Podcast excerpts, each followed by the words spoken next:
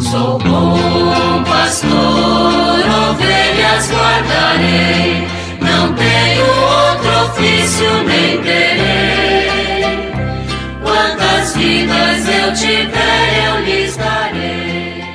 Muito bom dia, meus amados filhos e filhas, ouvintes de nossa querida Rádio Olinda. Ontem, domingo 27 de novembro, nós celebramos o primeiro domingo do Advento e iniciamos assim o novo ano litúrgico. O tempo do advento possui dupla característica, sendo um tempo de preparação para as solenidades do Natal, em que se comemora a primeira vinda do Filho de Deus entre os homens, é também um tempo em que, por meio desta lembrança, voltam-se os corações para a expectativa da segunda vinda de Cristo no fim dos tempos. Por este duplo motivo, o tempo do advento se apresenta como um tempo de piedosa e alegre expectativa. Por essa razão, a igreja se despoja um tanto mais, usando os paramentos roxo, com exceção do terceiro domingo do advento, que é o domingo da alegria, onde se pode celebrar com a cor rósea. E nesse tempo, então,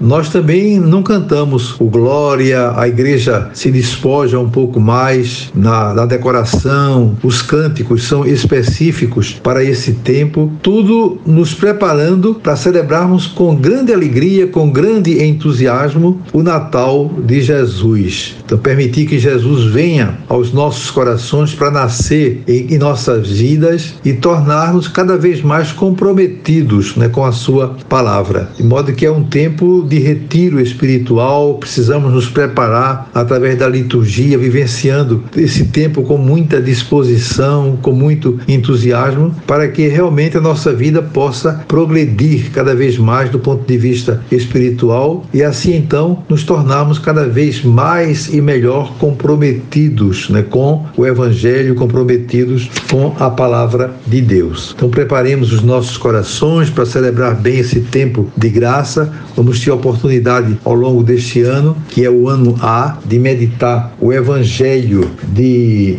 Mateus, portanto, é um, um, evangelho importante. As pessoas que participam da missa a cada domingo, sobretudo no tempo comum, terão oportunidade de refletir profundamente o evangelho de São Mateus. Nós fizemos ao longo das últimas semanas, até os últimos meses, a reflexão do texto base do Congresso Eucarístico Nacional e concluímos na semana passada. E agora vamos voltar ao Catecismo da Igreja Católica. Nós terminamos a terceira parte do Catecismo agora vamos dar início à quarta parte do Catecismo, que é uma parte importantíssima que nos fala sobre a oração cristã. Por sinal, um tema bastante oportuno para esse tempo tão bonito né, do advento, tempo de preparação para o Natal. Então, pegando o Catecismo da Igreja, na página 575, nós temos a secção 1, cujo tema é a oração na vida cristã, e que nos diz o seguinte: grande é o mistério da fé. A Igreja o professa no símbolo dos apóstolos e o celebra na liturgia sacramental, para que a vida dos fiéis seja conforme a Cristo no Espírito Santo, para a glória de Deus Pai. Este mistério exige, pois, que os fiéis nele creiam e celebrem e dele vivam numa relação viva e pessoal com o Deus vivo e verdadeiro. Esta relação é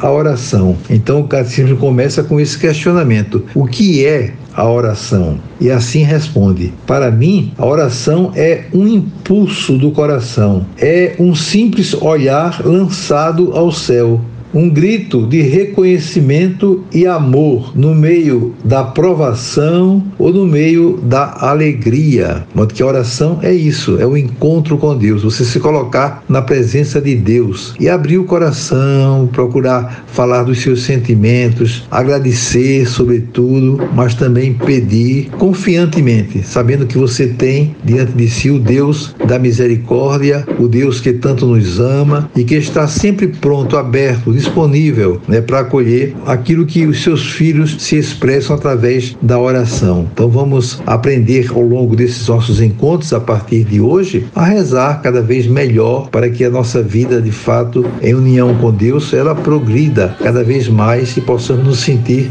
verdadeiramente filhos e filhas. Eu desejo a vocês todos um dia maravilhoso. Amanhã, se Deus quiser, voltaremos a nos encontrar e sobre todos vocês venham as bênçãos do Pai, do Filho e do Espírito Santo. Amém. Sou bom pastor, ovelhas guardarei, não tenho outro ofício nem terei. Quantas vidas eu tiver